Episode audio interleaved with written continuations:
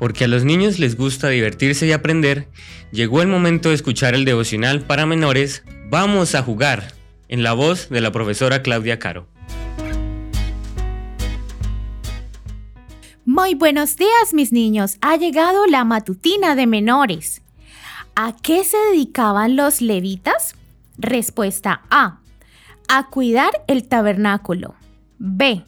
A escribir las escrituras. C. A profetizar.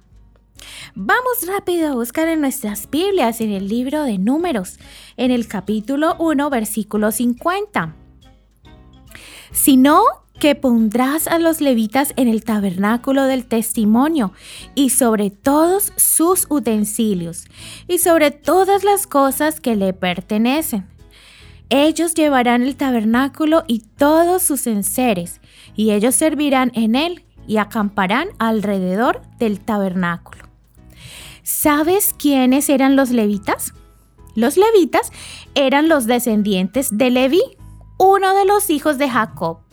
Dios decidió que ellos serían los sacerdotes del pueblo de Israel. No podían tener tierras ni dedicarse a cuidar el ganado como los demás israelitas. Por eso Dios indicó que tenían que vivir del diezmo de las demás tribus. Su trabajo era cuidar del santuario, sus utensilios, sus muebles, realizar los sacrificios, montarlo y desmontarlo cada vez que se desplazaban por el desierto. Y además eran los únicos que podían acampar alrededor del tabernáculo.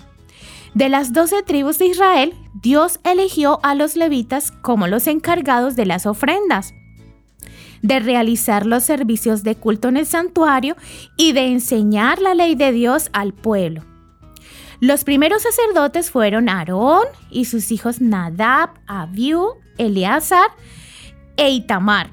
Dios mandó realizar su ropa de una forma especial para servir al Señor y tenían un pectoral con 12 piedras preciosas que representaban a las tribus de Israel. El sumo sacerdote era el sacerdote más importante y en el pectoral tenía dos piedras, el Urim y el Tumim. El objetivo de esas dos piedras era discernir la voluntad de Dios. Si el Urim estaba rodeado por una luz, mostraba la aprobación de Dios. Y si aparecía una sombra en el Tumim, era que Dios no estaba de acuerdo con la decisión del pueblo de Israel. ¿Te imaginas poder saber la voluntad de Dios de una forma tan clara? El sumo sacerdote estaba siempre en relación con Dios, por eso Dios le respondía cuando consultaba o mediaba entre el pueblo y él. Pídele ayuda a Jesús para saber su voluntad en todas tus decisiones. Que tengas un hermoso día.